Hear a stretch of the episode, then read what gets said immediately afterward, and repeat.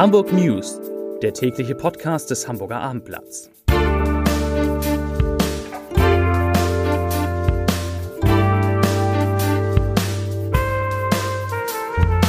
Herzlich willkommen in einer neuen Podcast-Woche mit dem Hamburger Abendblatt. Mein Name ist Lars Heider und heute geht es um die Vorbereitung einer Impfkampagne gegen Corona in Hamburg, die tatsächlich Geschwindigkeit aufnimmt. Vielleicht geht das alles viel schneller los, als wir uns das erträumt haben. Weitere Themen. Der Amateurfußball unterbricht wegen Corona den Spielbetrieb. Ein 83 Jahre alter Mann prügelt in der S-Bahn auf eine Frau ein, weil die ihm nicht Platz macht. Und ein Kohlekraftwerk muss mit weniger Kohle auskommen. Das sind die großen Themen.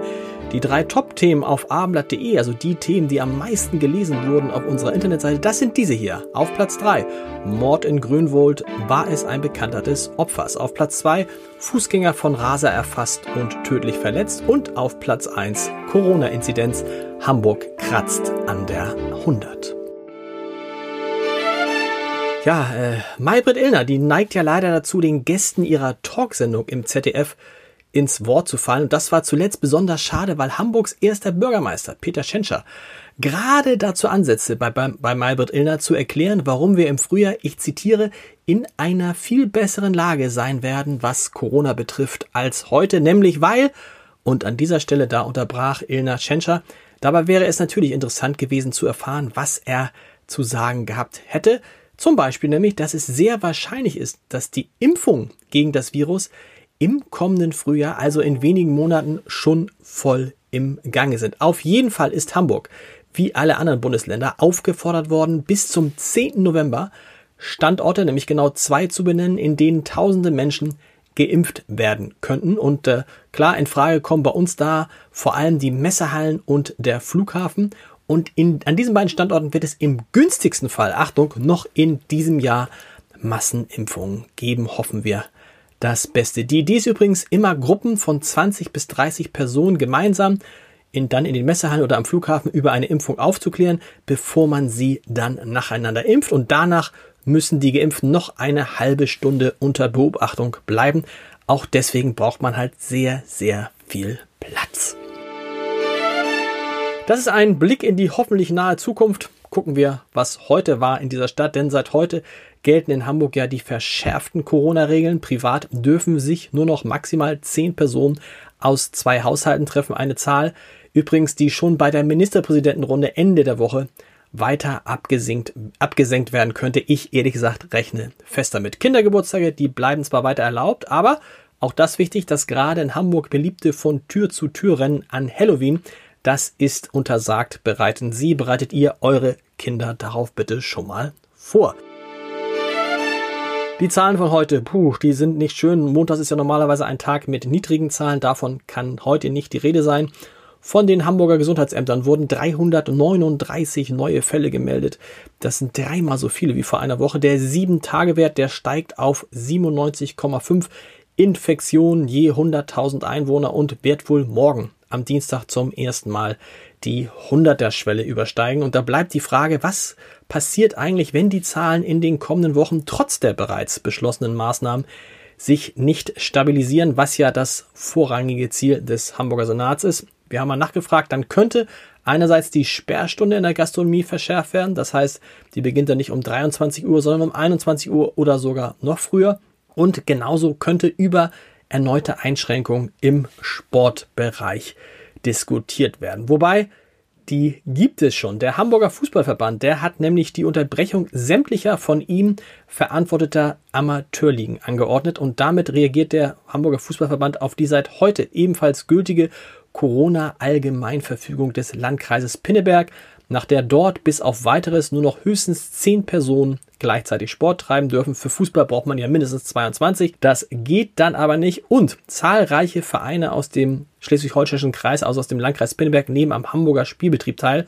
Darunter etwa die Oberligisten SV Rugenbergen oder Union Tonnesch oder der VfL Pinneberg. Allein in der Bezirksliga West stammen 12 von 16 Clubs aus dem Kreis Pinne, Pinneberg und deshalb macht es keinen Sinn, die Fußballspiele im Amateurbereich in Hamburg fortzusetzen. Die Unterbrechung, die heute, seit heute gilt, die gilt übrigens für alle Altersklassen. Trainings- und Freundschaftsspiele sollen aber weiterhin dort, wo es die Lage erlaubt, möglich sein. Wie lange die Saison unterbrochen wird, das will der Fußballverband je nach aktueller Verfügungslage entscheiden. Wo wir gerade beim Sport sind, beim Fußball sind. Der Hamburger Sportverein, der ist ja aktuell nach fünf Siegen in den ersten fünf Zweitligaspielen ungeschlagen. Nicht nur sportlich ein Vorbild. Am Wochenende hat der Verein auch gezeigt, wie man trotz eines bestehenden Corona-Verdachts sicher Fußball spielen kann. Mannschaftsarzt Götz Welsch hat nämlich innerhalb weniger Stunden vor der Partie die gesamte Mannschaft der Würzburger Kickers mit Hilfe eines neuen PCR-Schnelltestes durchgetestet und konnte so verhindern, dass das Spiel abgesagt werden musste. Da gab es einen Corona-Verdacht bzw. mehrere und der HSV-Arzt fand heraus, dass einige positive Tests von Würzburger Profis offensichtlich falsch waren. Das Spiel konnte stattfinden. Der HSV gewann und nun überlegt die Deutsche Fußballliga, ob dieses schnelle Hamburger Testmodell nicht Schule machen sollte. Ja, das ist doch ein schöner Erfolg. Und in unserem Podcast HSV Wir müssen reden sind heute Lotto King Karl und König Boris von Fettes Brot zu Gast. Der eine bekennender HSV-Fan, der andere bekennender St. Pauli-Fan. Und natürlich geht es um das Hamburger Derby am kommenden Freitag.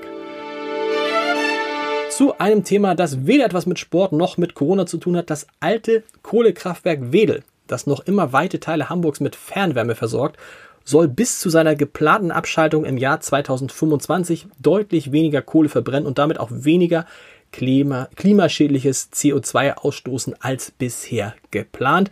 Das hat der Aufsichtsrat der Wärme Hamburg GmbH jetzt beschlossen. Es gibt dazu eine Selbstverpflichtung und im Rahmen dieser Selbstverpflichtung soll der Kohleeinsatz ab sofort um 20 Prozent und ab 2023 um mindestens 30 Prozent pro Jahr reduziert werden. Das entspricht 150.000 Tonnen Kohle pro Jahr, die dann künftig weniger verbrannt werden. Zu zwei Polizeimeldungen. Die erste Traurig, bei einem schweren Verkehrsunfall auf der Wandsbeker Chaussee ist ein 25 Jahre alter Fußgänger ums Leben gekommen. Ein 21-Jähriger fuhr am Sonntagabend so gegen 5 vor 9 mit überhöhter Geschwindigkeit auf der mittleren Spur der Wandsbeker Chaussee, als der Fußgänger laut Zeugenaussagen die dortige Fußgängerfurt bei Rotlicht überquerte und der VW Polo erfasste den Mann frontal und schleuderte ihn zu, zu Boden. Der Fahrer flüchtete zunächst vom Unfallort und stellte sich erst später der Polizei. Durch den Zusammenstoß soll der Fußgänger etwa 70 Meter weit bis zur Eisenbahnbrücke geschleudert worden sein. Er wurde ins Krankenhaus gebracht. Dort erlag er allerdings wenig, wenige Stunden später seinen Verletzungen. Die zweite Polizeimeldung die ist ein bisschen skurril, aber auch nicht erfreulich. In der S-Bahn-Linie 1 hat ein 83 Jahre alter Mann mit seinen Fäusten mehrmals auf eine 63-jährige Frau eingeschlagen, weil, das ist unglaublich, weil sie ihren Sitzplatz nicht schnell genug für ihn geräumt hatte. Ersten Erkenntnissen zufolge stieg der 83-Jährige gegen 15 Uhr am S-Bahnhof Rübenkamp in den Zug in Richtung Hauptbahnhof ein und suchte einen Sitzplatz und fragte dann die Frau, ob er sich auf ihren Platz setzen dürfe und die 63-jährige Frau hatte ein Fahrrad dabei und noch bevor sie überhaupt aufstehen konnte, verlor der Rentner bereits die Geduld und begann auf die Frau einzuschlagen. Sie wurde mehrfach von seinen Fäusten am Kopf getroffen, bis dann äh, andere Fahrgäste einschritten und das Ganze beendeten. Ja, wir sind auch am Ende dieses Podcasts angekommen. Wie immer gibt es natürlich den Leserbrief des Tages. Der stammt von Dr. Volker Bonorden. Ich hoffe, ich habe es richtig ausgesprochen. Bonorden. Ha, kein einfacher, äh, kein einfacher Name. Und der schreibt natürlich nochmal, wie viele Leserbriefe des Tages geht es bei ihm um Corona. Und er schreibt, Bürger können sich nicht damit herausreden, sie hätten noch nie etwas von der Gefährlichkeit des Virus und den Eindämmungsnotwendigkeiten gehört. Die damit verbundenen Verhaltensregeln gelten für alle Bürger in Hamburg ohne Wenn und Aber. Trotzdem wird immer noch dagegen verstoßen und der Gesellschaft geschadet. Also ist noch mehr Kreativität von politischer Seite gefordert. Ich unterstütze daher den Vorschlag des Virologen Professor Jonas Schmidt-Schanasit, den er übrigens im Abendblatt gemacht hat, freiwillige Gesundheitsvolunteers einzusetzen. So, diese Freiwilligen könnten auch in Hamburg, vor allem auch aus den unterschiedlichen Herkunftskulturen, in einer kurzen Schulung über die Gefahren von Corona und den notwendigen Eindämmungsmaßnahmen informiert werden und Fragen dann kompetent beantworten. Nach der Schulung schwärmen sie aus und können in ihren Familien, im Verwandten- und Freundeskreis sowie in Schulen, Universitäten und im beruflichen Umfeld informieren und als akzeptierte Gesprächspartner zur Verfügung stehen. Das war der Leserbrief des Tages. Ein schöner Vorschlag. Wir hören uns morgen wieder auf, wenn ich gehen die Zahlen endlich runter. Bis morgen. Tschüss.